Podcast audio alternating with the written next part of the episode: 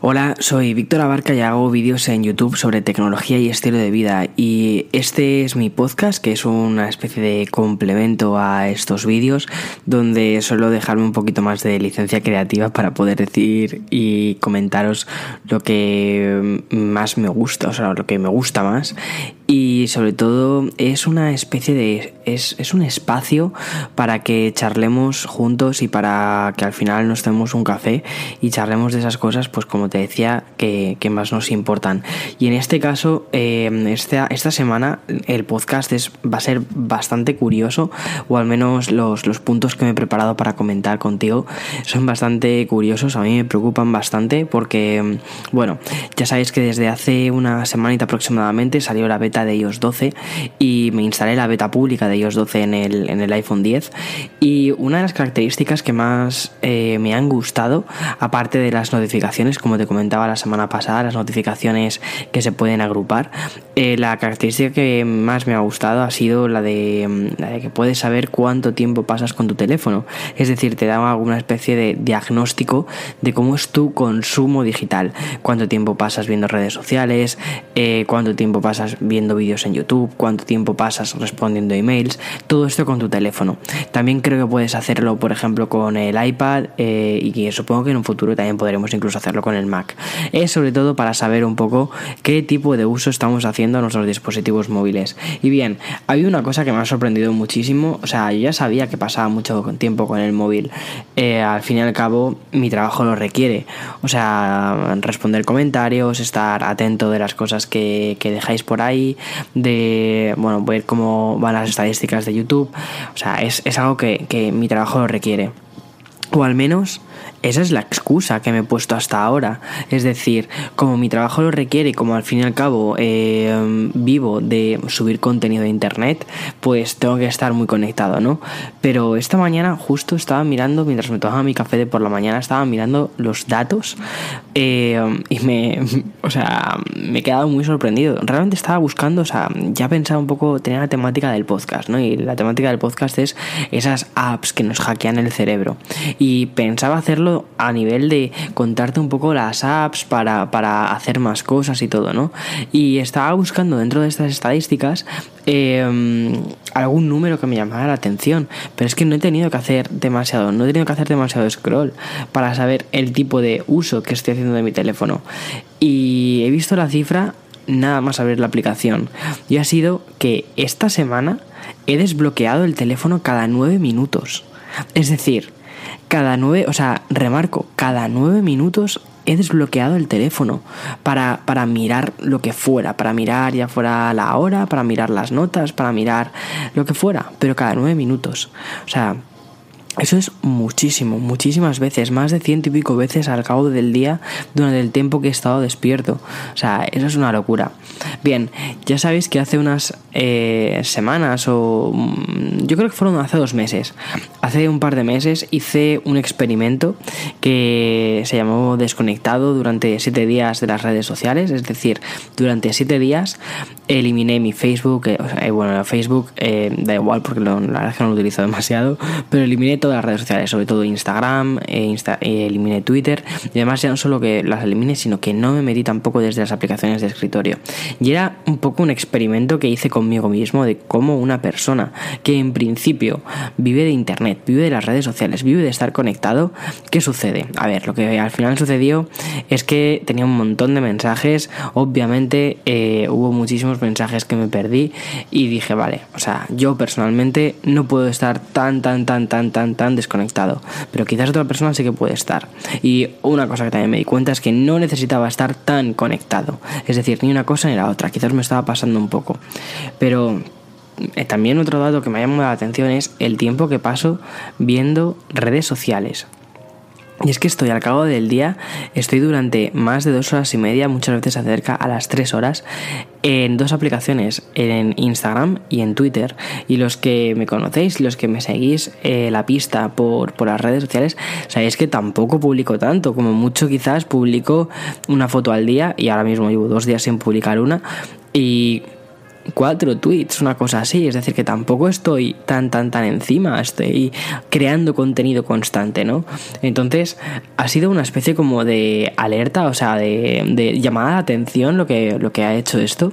Eh, y me ha dicho, entonces, Víctor, ¿qué estás haciendo? O sea, ¿dónde se te va el tiempo?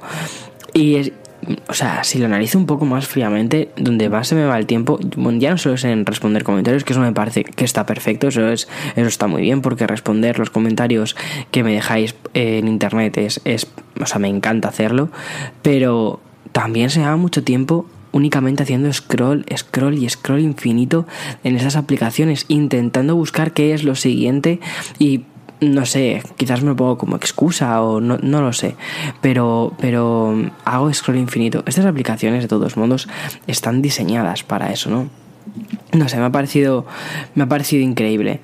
Em, muchas veces cuando entras en estas apps parece que el mundo de repente desaparece, o sea, el mundo exterior desaparece y únicamente estás centrado en ver esa, esa app, esas fotos preciosas, esas playas increíbles, esos cielos tan azules, esos lugares de ensueño, esas sonrisas de anuncio de pasta de dientes y pierdo muchas horas, pierdo muchísimas horas haciendo esto y pierdo tiempo productivo que podría estar creando cosas.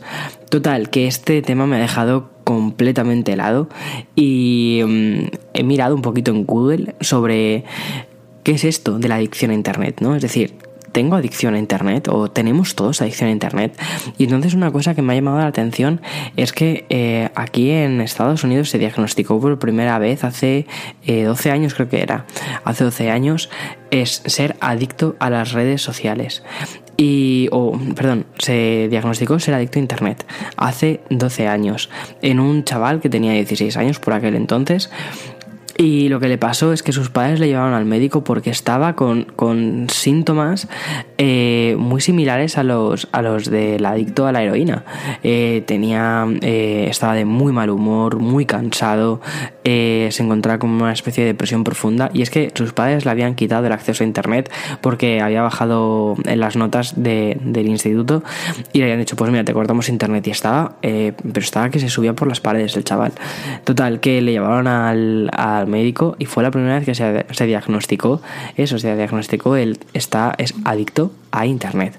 Y me pareció, me ha parecido muy curioso. Lo que pasa es que hace 12 años no teníamos o sea, un acceso a internet tan bestial como tenemos ahora. Hace 12 años yo no tenía un, un, smartphone, no tenía e, ese pequeño dispositivo que te conecta permanentemente a internet, que tienes esa ventana tan increíblemente buena, ¿eh? por un lado, tan increíblemente, tan increíblemente buena a internet, a toda esa fuente de conocimientos. Lo que pasa es que al final no accedemos a internet para esa fuente de conocimientos, accedemos a internet para ver fotos, o sea, para ver fotos, para ver... Estados en Twitter, para ver cotillos en Facebook y eso no es. Eso no es un consumo responsable. Total, que mm, me parece muy curioso que, mm, o sea, que al final un problema que creo que estamos teniendo todos no queremos solucionarlo. Es decir, entendemos el problema, ¿no? Entendemos que decimos, wow, tenemos demasiado de Internet, tenemos demasiado de demasiadas cosas, demasiados servicios Netflix, HBO, eh, Hulu, eh, Amazon Prime Video, pero nadie, nadie hace nada por, por parar un poco esto, ¿no? Por frenar esta especie de no sé, de agujero negro de tiempo en el que nos estamos metiendo y que no sabemos muy bien cómo salir de él. Y no lo hacemos porque no nos apetece y porque lo contrario, o sea, el cambio, es difícil y lo que es difícil no lo queremos. ¿Qué es lo fácil? Lo fácil es ser perezoso. Lo fácil es ser perezoso y meternos en internet y empezar a buscar pues los últimos chascarrillos que han pasado o el último videojuego al que te apetece jugar pero que no te quieres comprar, entonces te pueden saber gameplays. O sea, que no tengo nada en contra de esto, ¿eh? O sea, cuidado. Que de hecho luego va a haber un poco, o sea, primero estoy haciendo, digamos, la primera parte estoy haciendo un poco la crítica para luego contar un poco las soluciones o lo que yo personalmente voy a hacer. Bien, y muchas veces cuando suceden estas cosas y cuando vemos que hay cosas que no hacemos porque em, no sé, pues porque parece que estas herramientas, nuestras herramientas de acceso a internet el problema es el acceso a Internet o el problema eh, puede parecer que son las empresas que fabrican estos teléfonos móviles. En absoluto, en absoluto. Apple o Google, es que el otro día me leí un artículo muy, muy curioso sobre esto, ¿no? Que era eh, cómo Apple y Google nos habían hecho adictos a Internet. Y es como, no, no, no. O sea, estas empresas lo que han creado han sido eh, teléfonos y servicios increíbles. O sea, cosas que antes no existían y han hecho unos servicios y unos, y unos dispositivos que nos permiten estar conectados con el mundo o nos permite estar trabajando en remoto con otras personas. Pensad en, Google Docs, ¿no? En, en, el Drive, en almacenar esos datos en la nube, en FaceTime. O sea, han creado una estructura muy, muy buena pero que no la estamos utilizando correctamente, ¿no? Que al final cuando eh, nos compramos un nuevo iPhone, lo que hacemos, lo primero que hacemos es instalar WhatsApp, eh, Twitter, Instagram y Facebook. Es lo primero que hacemos. Y después ya empezamos a instalar otras apps mucho más chulas que al final metemos en, en segundas, terceras páginas y que nunca más volvemos a entrar en ellas. Bien, em, me parece bastante claro. Pero yo no creo que estos tengan, o sea, estos dos fabricantes o estos dos fabricantes y desarrolladores tengan em, la culpa de todo esto, ¿no? Como he leído por ahí que se les echa bastante. Creo que más bien es cómo están diseñadas algunas apps, sobre todo las apps sociales. Por ejemplo, Instagram y Twitter. Instagram y Twitter tienen ese, esa, esa forma de ordenar, y también Facebook, tienen esa forma, pero a quién le importa ya Facebook, eh, tienen esa forma de ordenar eh, el contenido, ¿no? Con ese scroll infinito, infinito. Nunca llegas al fin. O sea, tú puedes seguir bajando fotos y fotos y fotos y fotos de Instagram que nunca te va a aparecer el fin. Puedes seguir bajando y haciendo scroll por Twitter que nunca vas a llegar al fin. O al menos yo nunca he llegado, ¿eh? O sea, llega ya un momento en el que es completamente hastío y fíjate que dos horas y media todos los días dedicado a esto, tela, ¿eh? eh y al final terminas, terminas yéndote. O YouTube. YouTube, y mira, por mucho que me pese, o sea, al final de donde, o sea, es, como quien dice de dónde como, YouTube. Pero YouTube también está muy pensada para que veas un vídeo, veas otro, veas otro, veas un vídeo de gatitos, veas un vídeo de perros, eh, veas un vídeo de animalitos monos haciendo cosas divertidas.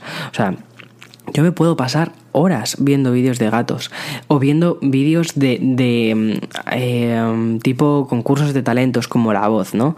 O X Factor o cosas así. Gente que canta súper bien y que tiene unas historias que de estas que te hacen echar la lagrimita. Bueno, me puedo pasar horas viendo esto y después de ver esto digo, eh, Víctor, ¿qué has hecho con tu vida? O sea, no has descubierto un cantante nuevo porque realmente lo que has hecho es has, visto un concurso de talentos. Punto. Eh, no has descubierto un nuevo tipo de contenido que quieras llevar luego a tu propio canal. No, porque no voy a hacer vídeos de gatitos. O sea, ¿qué he hecho con mi vida? Bueno, entretenimiento puro y duro, que bueno, de vez en cuando no está mal el, entretenimiento puro y duro, pero un entretenimiento que consigue sobrepasar las barreras de eh, otros aspectos de tu vida, ya sean personales o profesionales, o sea, personales como pasar más tiempo con tu pareja o aprender a cocinar mejor o ir a hacer la compra en lugar de estar viendo vídeos de gatos, eh, o profesionales, en lugar de estar formándote en cómo hacer un timelapse que se mueva de este modo con la cámara para luego llevarlo a tus blogs y que quede súper chulo, no sé qué, o aprender a hacer este efecto con el cielo para que cuando cuando hagas un fundido así salgan unos edificios. Un ejemplo, ¿vale? Esto es un ejemplo. Pues en lugar de hacer todo esto, me pongo a ver vídeos de gatos. Absurdo. Y también paso muchísimo tiempo en mensajería instantánea. Eh, bueno, en YouTube lo que no os he dicho, en YouTube paso diariamente, según mi móvil, paso una hora viendo vídeos solo desde mi móvil. O sea que es un montón. Yo pensaba que no veía tantos vídeos desde el móvil y paso mucho tiempo viendo vídeos desde el móvil. O sea, increíble. Eh, porque yo pensaba que, va, me veo dos. Yo siempre he dicho, bueno, yo YouTube lo consumo sobre todo desde el iPad o desde, o desde el ordenador. Mentira. O sea, aparte del consumo que hago en, el iPad y en el ordenador, también lo hago desde el iPhone. Y ahí estoy en el iPhone, estoy una hora viendo vídeos, o sea, increíble. Bien, y Facebook. Facebook no es mi problema porque, como os decía, no, no lo uso, pero sí que uso mucho la mensajería instantánea. Lo típico, recibes un, un mensaje eh, de tus padres. Oye, Víctor, ¿qué tal estás? Pues venga, va, voy a responderles rápido que si no se preocupan. Luego recibes un mensaje de tu, de tu amigo. Venga, voy a responderle rápido, eh, que seguro que me necesita rápido. Y así empiezas, empiezas, empiezas, empiezas. Y al final te has pasado en mensajería instantánea una hora y 40 minutos al cabo del día, ¿vale? Empiezas a sumar dos horas y media de redes sociales, una hora de YouTube, una hora y 40 de, de mensajería instantánea y te salen casi 5 horas utilizando el teléfono móvil, es decir, sosteniendo el teléfono móvil 5 horas. Dices, qué barbaridad. Y dices, y únicamente o sea, todas estas horas las he pasado en 4 o 5 aplicaciones máximo. Nada más. En 4 o 5 aplicaciones. No he hecho nada más. Y luego ya si te metes en el correo, ya el correo ya sí que es un, eh, no sé, como una especie de agujero negro de tiempo increíble. Pero bueno, en fin, eh, lo que me parece muy curioso es cómo estas aplicaciones han sido diseñadas, sobre todo desde las de las redes sociales, ¿vale? Y también están las de los juegos, que tengo la suerte de que no me he enganchado demasiado a juegos como Clash Royale. Me enganché en su día, pero lo dejé. Eh, Eloy sigue muy, muy, muy, muy enganchado. Tengo muchas ganas de ver cuando él se instale iOS 12, que él tiene actualmente iOS 11. Tengo muchas ganas de ver cuántas horas pasa al cabo del día metido en Clash Royale, pero eso va a ser de reírnos, pero bien. En fin, bueno, eh, me hace muchísima gracia cómo estas apps han sido diseñadas para hackear nuestro cerebro, ¿no? Para, para crearnos adicto, para crearnos adicción, porque al fin y al cabo, o sea, cuando digo hackear nuestro cerebro, al fin y al cabo lo que están haciendo es modificar, ¿no? O sea, han, se han metido en nuestro código fuente de, de seres humanos y han creado aplicaciones específicamente para que nos hagamos adictos a ellas y para que eh, nos metamos y consumamos tiempo y tiempo y tiempo. ¿De dónde sacan ellos dinero? Ellos sacan dinero de, nuestro tiempo. Cuanto más tiempo pasemos nosotros dentro de sus, aplicaciones, más probable es que consumamos anuncios. Y esos anuncios es, los que, es lo que le llevan a ellos beneficios. Ya está. Así de claro, entonces es su tiempo versus nuestro tiempo. Es una lucha de tiempos. Entonces, o sea, yo no estoy diciendo dejemos de utilizar estas aplicaciones, obviamente no, y menos mal, o sea, prefiero que no lo hagáis, más que nada porque si no, ¿qué hago yo con mi vida ahora mismo?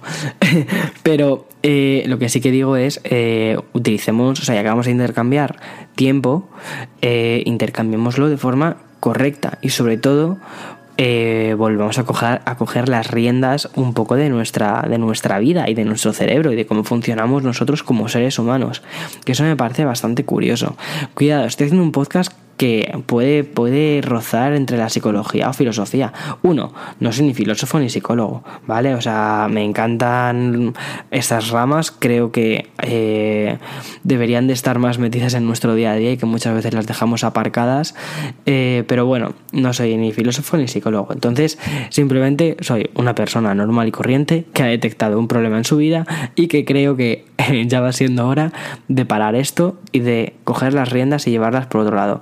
Entonces, este podcast eh, me apetecía pues comentaros o comentarte tomándome un café, que ahora, bueno, no quiero tomar más café, o sea, ya me he tomado dos cafés, son las 12 de la mañana, ahora mismo estoy con un vaso de agua.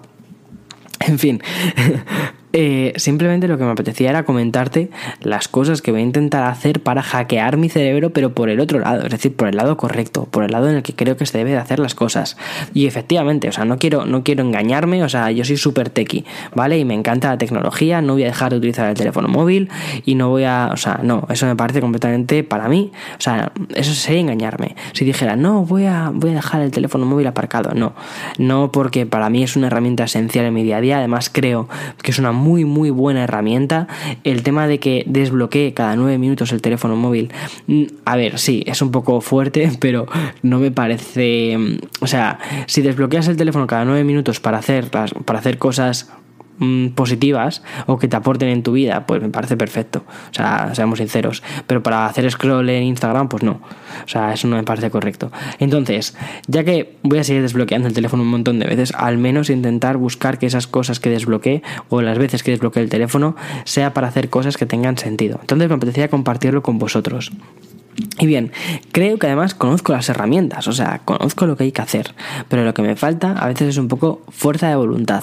Al menos ahora he detectado el problema, he detectado el problema con números, que eso me parece también fundamental para aprender a cambiar eh, comportamientos.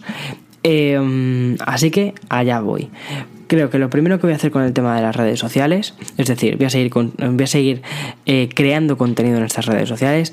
En, en, Twitter, pues pondré los tweets cuando me dé la gana. eh, cuando, porque soy súper anárquico con el tema de Twitter. O sea, Twitter para mí no es una plataforma a, mí a nivel de, de, expandir mi marca, ¿no?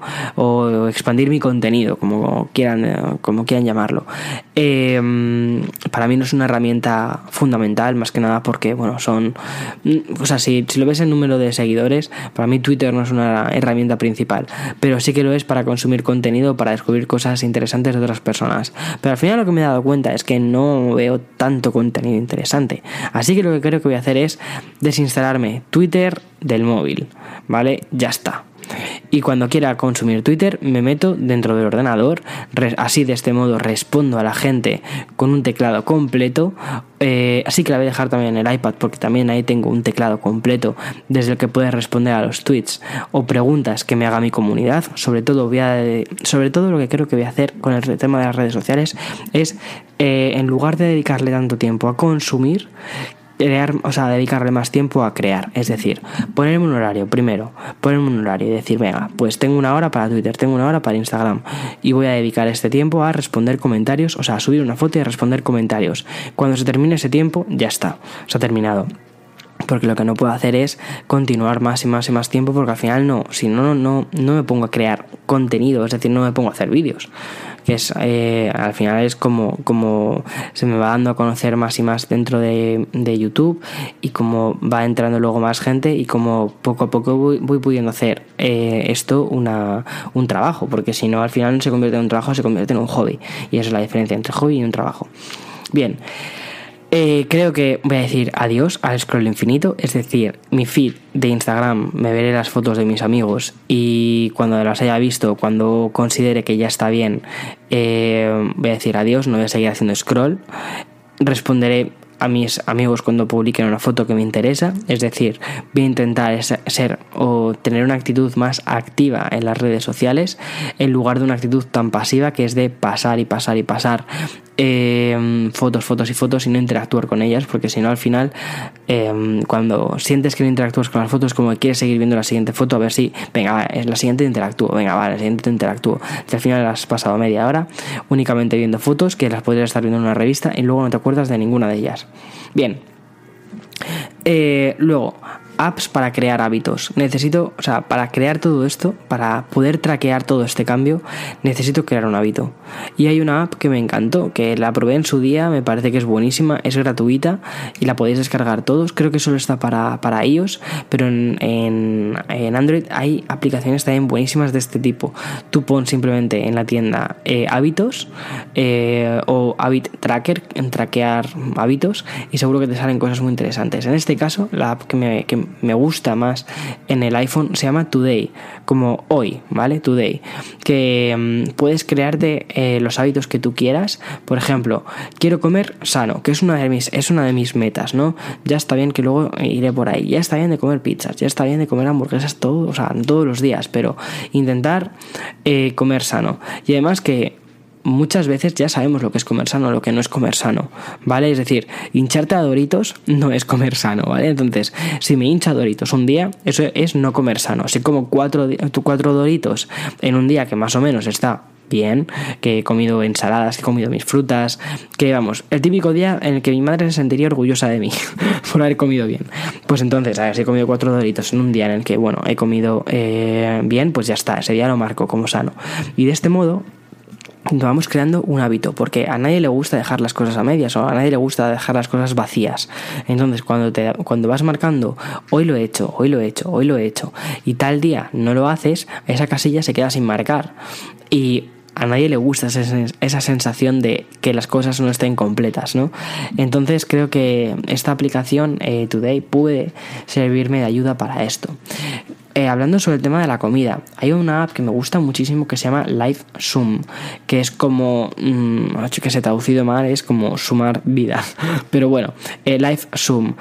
Eh, me gusta muchísimo porque el diseño es muy bueno y te da un control sobre lo que comes y dejas de comer. Mira, es muy fácil. Al final esto se basa en eh, cuánto comes, qué calidad de comida estás tomándote, o sea, que, hay nutrientes o hay, hay eh, comidas que te nutren más que otras. Y sobre todo me parece que está muy bien a nivel inicial, que luego, o sea, esto no sustituye a un nutricionista en absoluto, ¿vale? Esto jamás sustituirá a un nutricionista. Es decir, un nutricionista es una persona que te va a hacer una dieta conforme a tus necesidades y te va a hacer eh, un estudio de, lo que necesitas eh, comer en cada momento. Pero bueno, por lo menos para, para gente como, como yo, ¿no? Que creo que más o menos tenemos una vida equilibrada en cuanto a la comida pero que nos gustaría tener un poco más de control sobre lo que comemos. Y que bueno pues que mm, cenar pizza por la noche no está bien. Ya está. Pero bueno el LiveZoom lo que me gusta es que es como una especie de círculo vale es un círculo un aro. Entonces tú tienes unas calorías eh, que tienes que completar en su día yo me hice un estudio sobre cuántas calorías tenía que completar, o sea que marqué cuántas calorías tenía que completar para, para hacer el círculo correcto. Seguramente este estudio me tocará volverlo a repetir porque mi cuerpo desde que me lo hice hasta ahora ha cambiado un poquito, entonces bueno, ahora eh, tocará cambiarlo. Pero bueno, eso ya lo haré cuando vaya a España y lo haré con un nutricionista. Bien, total, que ahí lo que vas haciendo es vas traqueando, vas metiendo cada comida que vas haciendo. Por ejemplo, un vaso de leche, pero no es un vaso de leche, pones los mililitros de leche, eh, las tazas de café que te estás tomando, eh, si te tomas un gofre para desayunar o no te tomas un gofre para desayunar. A ver, esto de tomarte un gofre para desayunar puede parecer que es súper cerdo, pero por ejemplo, eh, aquí me ha, llamado mucho la atención de que hay venden gofres ya congelados, pero que no es en plan gofre de, de chuchería, sino que son de de ay, ¿cómo se llama ese cereal que utiliza muchísima gente? Bueno, que no es no es eh, insano, como, se llama oat, pero no sé cómo se dice. Bueno, da igual. Que no son, no es en plan rollo gofre lleno de azúcar, en absoluto no tienen de hecho azúcares ni nada de esto. Pero bueno, es simplemente ir sabiendo que vas tomando. Entonces, con, con LifeZoom, eh, llega al final del día y te dice: Mira, te has pasado de calorías, pero no solo te has pasado de calorías, sino te has pasado de grasas. Eh, no has llegado a hidratos de carbonos y no has tomado suficientes proteínas. Es decir, te has hinchado a grasa porque sí. O por ejemplo, lo contrario, te has hinchado a hidratos de carbono, pero te falta llenar las proteínas. Es decir, te has estado tomando un montón de alimentos que tienen azúcares o cosas así y no, no, eso, eso no tiene nutrientes. Yo que sé, cosas de este tipo, ¿vale? Entonces, también te da una pequeña valoración. Esto te sirve como una pequeña referencia para saber si, te si estás comiendo bien o si estás comiendo mal. Pero repito, jamás sustituiría esto por la ayuda de un nutricionista. Si, si tienes la posibilidad de ir a un nutricionista, eh, ve a un nutricionista. Si no puedes, eh, bueno, pues quizás esto te puede más o menos ayudar a tener un poco más de conciencia sobre lo que comes y dejas de comer. Eso, creo que la palabra es conciencia. Tener conciencia de lo que comemos, ¿vale? E intentar ser eh, lo suficientemente responsables de meter en la aplicación todo, incluida esa galleta que te tomas a media tarde y que dices, va, esto no engorda. No, a ver, no engorda, no. O sea, obviamente no. Vale, una galleta no pasa nada. Pero meterlo dentro de la aplicación para saber, para ser consciente de que te la estás tomando. ¿Sabes? No solo eres consciente durante los 30 segundos que dura esa galleta en tu mano a tu boca, eh, pero no sé, o sea, sé consciente de ello. Yo creo que es importante esa aplicación. Vale, bien. Eh, otra cosa que me gustaría hacer para recuperar también un poco más de conciencia de mí mismo y eh, realmente, y sí que lo creo, que te hace ser mejor persona es meditar. La meditación es una cosa que empecé a hacer, no sé si alguna vez os lo he comentado, en algún... Yo creo que esto lo dejé escrito una vez en, un blog, pero la meditación es una cosa que empecé a hacer hace como cuatro años. Lo hice porque en ese punto en mi vida no estaba... Mm, tuve un pequeño problema y dije, vale, de esto tengo que salir rápido de, este, de este pequeño pozo, tengo que salir rápido, o sea, esto es una cosa que ha pasado, le ha pasado a muchísima, muchísima, muchísima gente eh, y de aquí se sale, de aquí se sale, así que vamos a Entonces, aparte de eh, recurrir a, un psicólogo en ese momento, que me ayudó muchísimo y es una ayuda, o sea, siempre lo digo, que cuando la gente necesita realmente ayuda, eh, no dudéis en acudir a un psicólogo, es decir, a una persona especializada en ayudar a la gente, o sea, no sé, en, solucionar problemas que puedes tener contigo mismo o cosas de este tipo. Y además, eh, también recurrí a la meditación y esto me sirvió muchísimo para tomar conciencia de mí mismo y para y para solucionar mis problemas que tenía en ese momento eh, más rápidamente. Bien, ¿Qué me sucedió? Lo que le sucede a todo el mundo. En el momento en el que te encuentras ya perfecto y maravilloso, dejas de hacerlo. Y eso es lo que me pasó con la meditación. Que dije, va, ya está, solucionado esto, no lo necesito. Y durante bastante tiempo me he dado cuenta de que la meditación no es una cosa que te sirve para solucionar un problema, en absoluto. O sea, te sirve, o sea, realmente la meditación es como un ejercicio que tú haces contigo mismo, es una reflexión que tú haces contigo mismo y que es una práctica que habría que llevarla eh, pues casi, o sea, no, o sea, no casi diaria, no, diaria, porque al fin y al cabo lo que te sirve es para tomar conciencia de las cosas que has hecho y de tú como persona. Y eso me parece fundamental, es decir, esa pequeña conversación que tengamos todos en silencio con nosotros mismos y que digamos, a ver, Víctor, estas cosas que has hecho, bien o mal, oye, están genial, pues continúa por ahí, perfecto. O qué te preocupa, saber muchas veces qué te preocupa, es decir, tenerla eh, las narices. O sea, yo es que le digo, tener las narices de sentarte contigo mismo en silencio y preguntarte a ti mismo, ¿qué te preocupa? Vale. Porque a veces estamos en un estado de, mm, malestar o de, eh, o de bienestar incluso, pero no sabemos por qué. Entonces, saber las causas muchas veces de por qué estamos en ese estado, mm, pues viene muy bien. Bien, yo para meditar eh, empecé a utilizar una aplicación que mm, la vi bastante floja y después cambié a otra que se llama Headspace, ¿vale? Como espacio cabeza, o sea, o cabeza espacio, ¿vale? Headspace. Eh, esta aplicación me encanta, es un eh, es un círculo de color naranja, si la ves en la App Store, es un círculo de color naranja. Eh, tienes como 10 días gratuitos, después tienes una suscripción y la suscripción de verdad se paga por sí misma, se paga por sí misma por el bienestar que te da al final esta aplicación. Y mm, tiene, o sea, te explica primero cómo meditar, te enseña a meditar, porque no es una cosa que, oh, ya está, cierra los ojos y ya lo haces. No, en absoluto, en absoluto. Em, y te va dando una pequeña guía para introducirte a la meditación.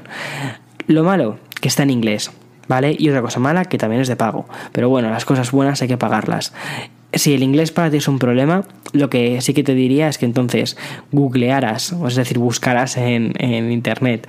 Eh, buscaras en internet. Me pregunto yo, ¿hay otra forma de buscar a día de hoy? O sea, no sé porque la encarta no es una posibilidad. Una opción que también puedes hacer es eh, buscar, pues, si existen eh, centros de meditación cerca de tu área o lo que sea y que te enseñe pues personas que ya han, ya han realizado esto a meditar. Creo que está muy bien. O sea, a mí me sirvió también bastante. Yo de hecho antes, antes de ponerme con la aplicación de Headspace fui a un centro de meditación que hay en Madrid y, me gustó muchísimo y de hecho ahí me fue como me enseñaron a meditar y demás. Hay veces que te meten un poco de religión con el tema de la meditación que eso no me terminó de gustar, ¿vale? Es decir, cuando hay, hay sitios, hay personas que mm, relacionan mucho la meditación con la religión. A mí personalmente eso no me gustó porque yo sí creo que puedes ser perfectamente ateo, agnóstico o de cualquier otra religión y poder meditar eh, sin tener que meterte en temas religiosos. Pero bueno, eso ya cada uno que haga lo que quiera, que elija lo que quiera y como siempre digo, los, seres humanos somos muy plurales, así que cada uno de verdad que haga lo que considere. Bien, y si no, siempre existe lo que te decía, Headspace, que es completamente, o sea, no te mete en ningún tema eh, religioso y ya está.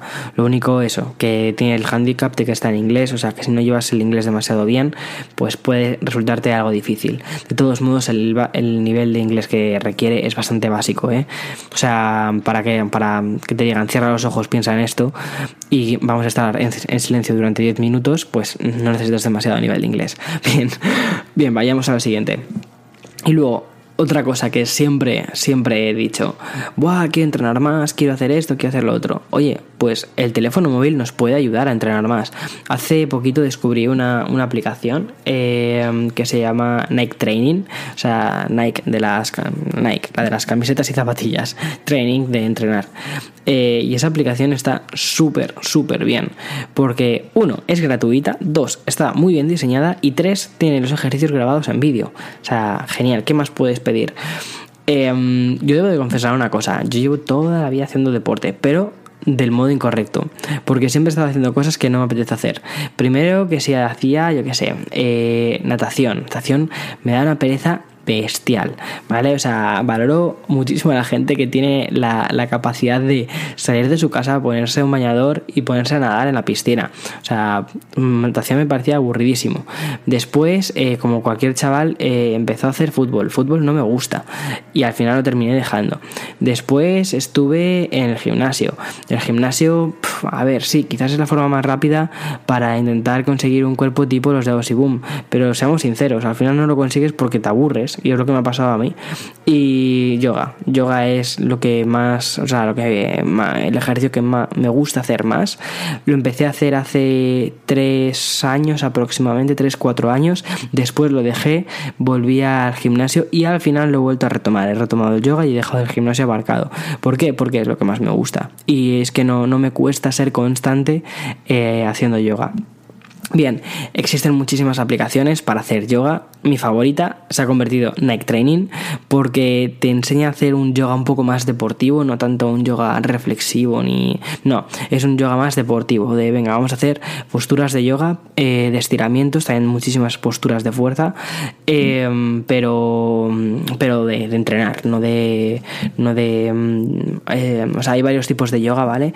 No conozco los nombres, pero creo que hay uno Vipassana o creo que había un yoga que se llama Vipassana. Bueno, no sé cuál es, si es el yoga Vipassana o si es el yoga lo que sea, pero este es un yoga más de entrenamiento y a mí es lo que me gusta, es el que más es el que es mi favorito y es el que no me cuesta eh, crear una constancia en ello.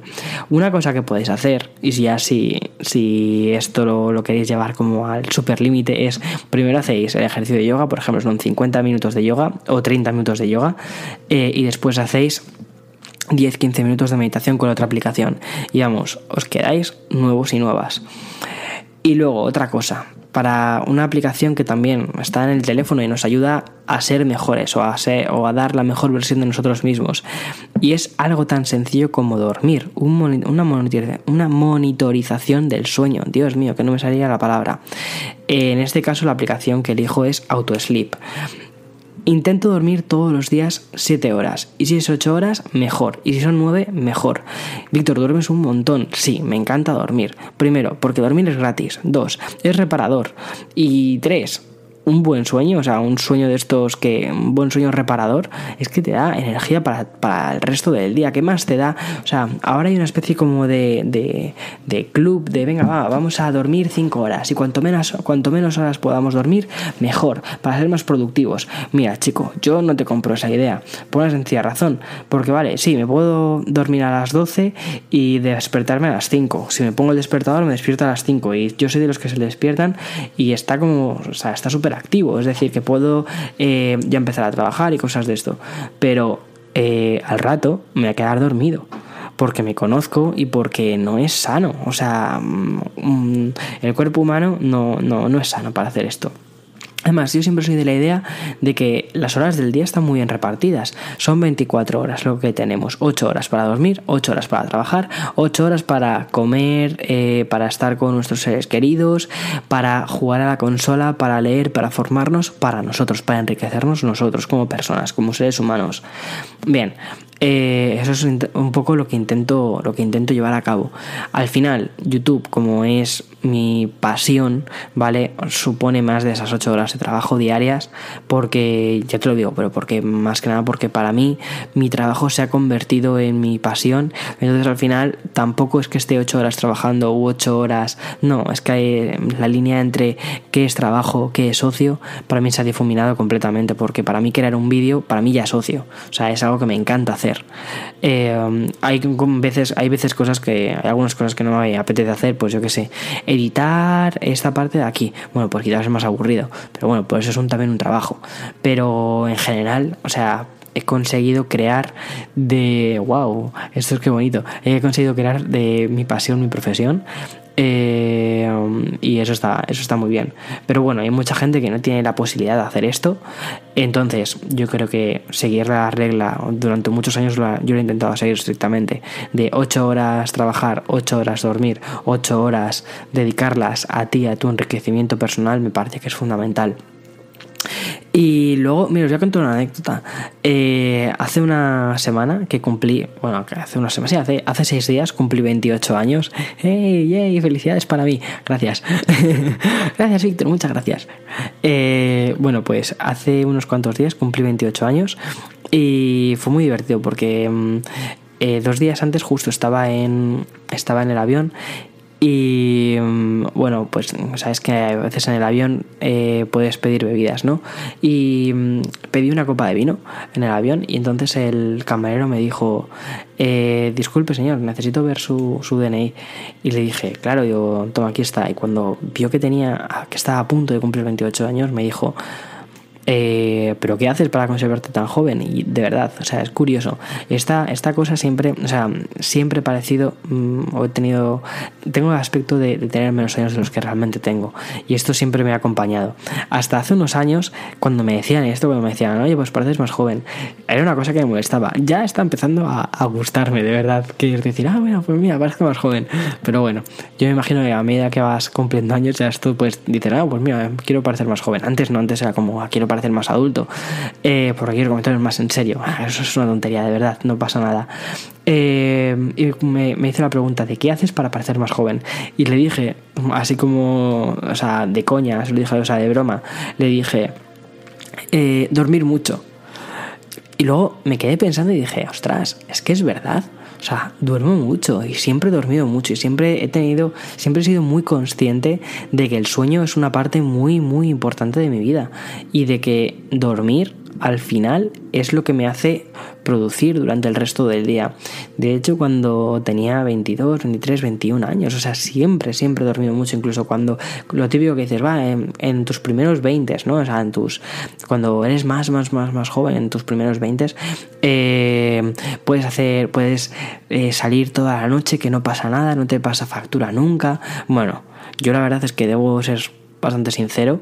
O sea, muy pocas veces, muy, muy, muy pocas veces me he quedado hasta el día siguiente eh, en alguna fiesta o recorriendo una ciudad o lo que sea. O sea, muy pocas veces. Lo puedo contar yo creo que con los dedos de las dos manos. O sea, no. Mm, casi siempre he sido de las personas que se van pronto a casa porque tengo mi ciclo de sueño y quiero mm, cumplir mis horas de sueño, incluidos en fines de semana. ¿eh? O sea, intento ser bastante consecuente con eso. ¿Por qué? Pues porque si rompo, si rompo mi ciclo de sueño durante el fin de semana, después durante la semana me cuesta muchísimo eh, trabajar y ser productivo. Bien. Y luego existen otras aplicaciones que voy a pasar por ellas un poquito, un poquito más eh, por encima, como OmniFocus o Google Tareas, que por cierto Google Tareas es gratuita y está muy bien diseñada y te sirve para concentrarte en las cosas que tienes que hacer. Es decir, en, en todas esas pequeñas cosas que dices, o sea, a veces nuestro cerebro está como sobrecargado de información.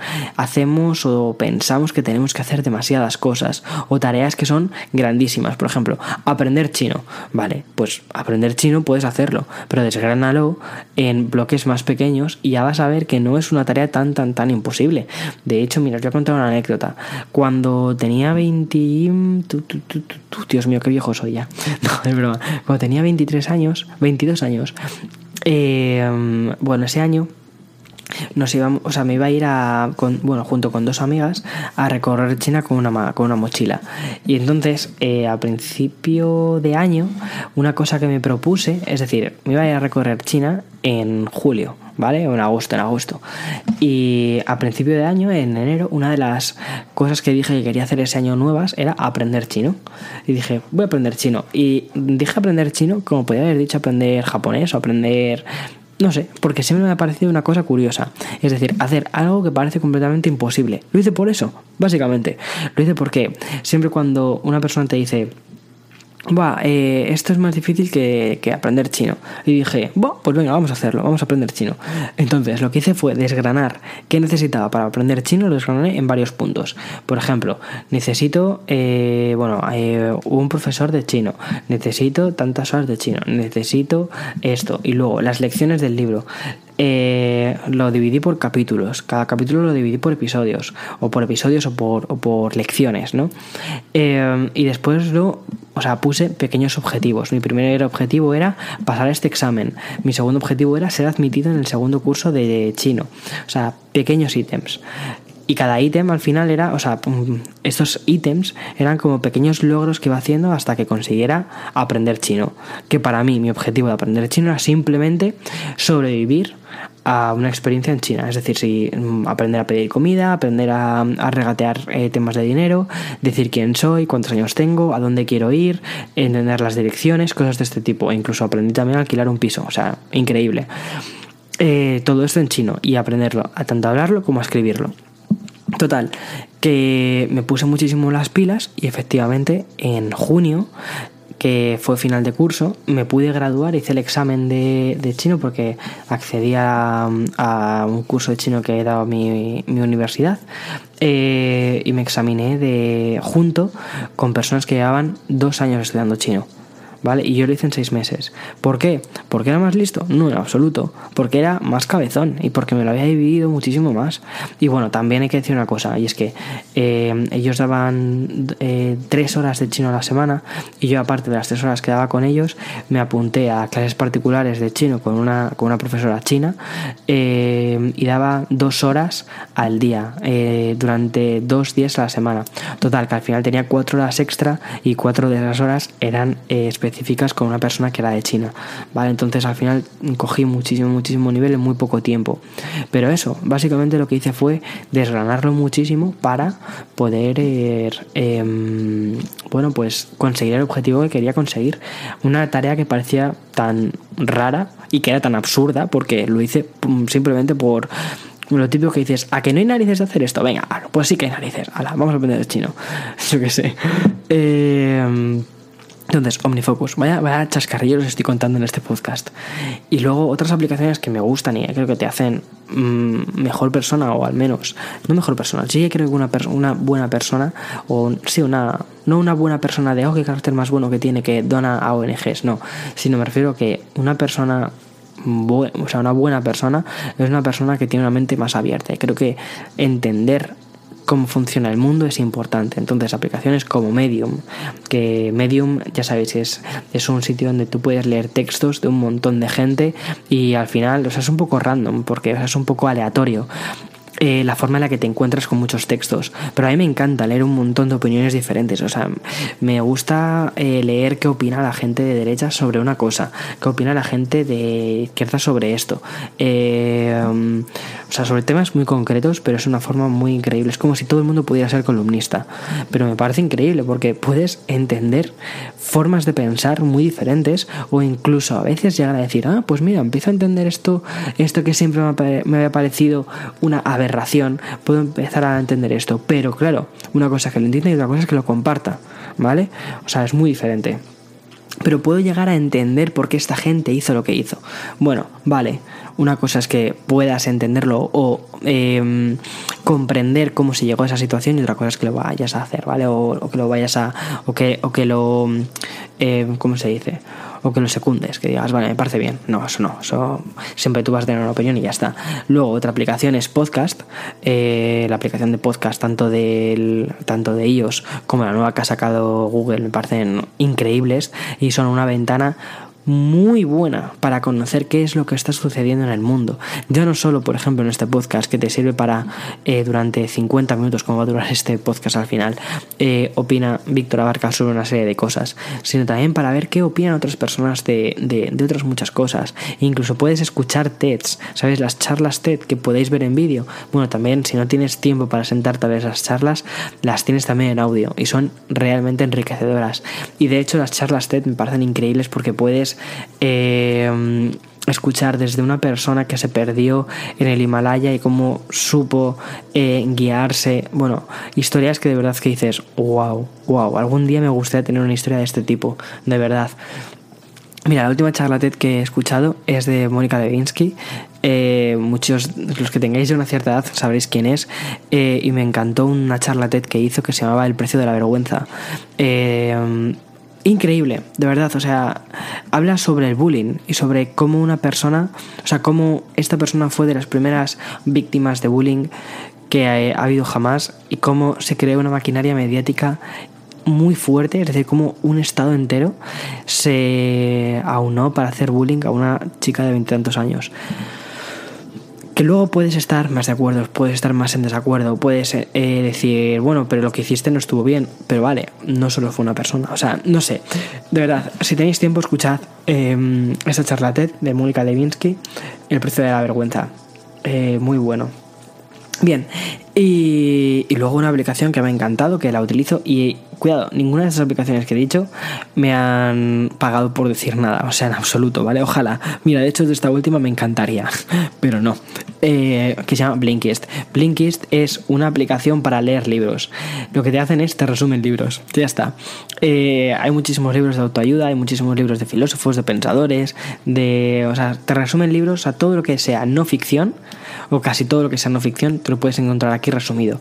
Y son pequeños resúmenes que tardas aproximadamente unos 20-30 minutos en leerlos y te pueden resumir libros que tardarías 8 o 9 horas en leerlos. O sea, está muy, muy, muy bien.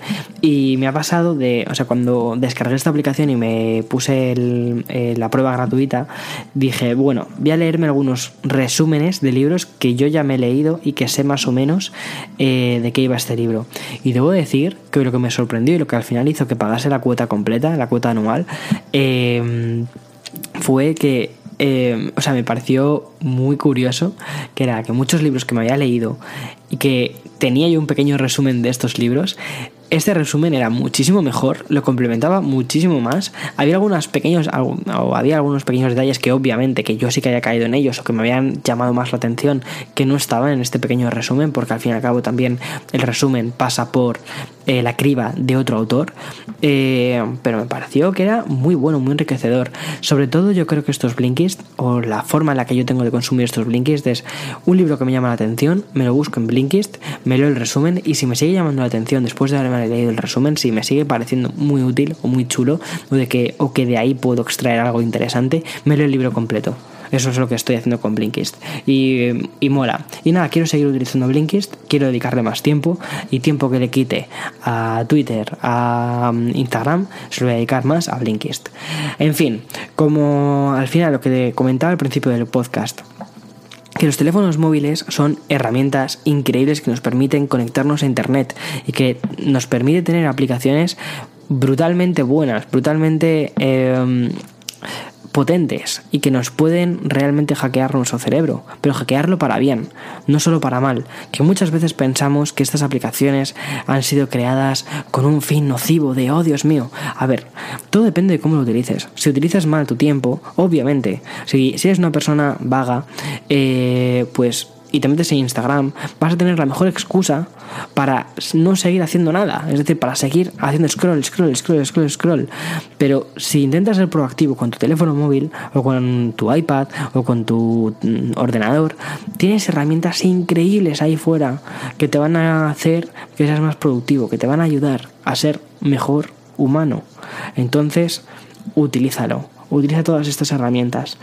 Y cuando creas que hayas llegado a ese límite, a ese límite de Instagram, déjalo. O sea, sal a capturar instantáneas de tu vida. Porque, mira, siempre se dice que una imagen vale mil, más que mil palabras, ¿no?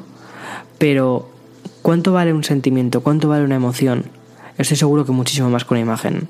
Y eso no está en Instagram. Así que sal ahí fuera y descubre mundo. Y si la tecnología te sirve para descubrir mundo, perfecto porque de verdad que puede hacerlo. Y nada, espero que te haya gustado este podcast. Ha sido más largo de lo habitual, pero me apetecía muchísimo hacerlo. Eh, yo me lo he pasado muy bien. Si lo escucháis tres personas, me sentiré completamente agradecido por esas tres personas. Si lo escucháis eh, miles de personas, como está sucediendo últimamente cuando veo las cifras, que yo me quedo completamente eh, a cuadros. Intento no pensarlo, soy muy sincero, intento no pensarlo, intento pensar que este podcast no lo escucha nadie, porque así me doy la libertad para poder decir y hacer lo que me me la gana y ya está. Pero me sorprende mucho que semana tras semana estamos en los top y eh, tanto en España, en México, Argentina, Chile.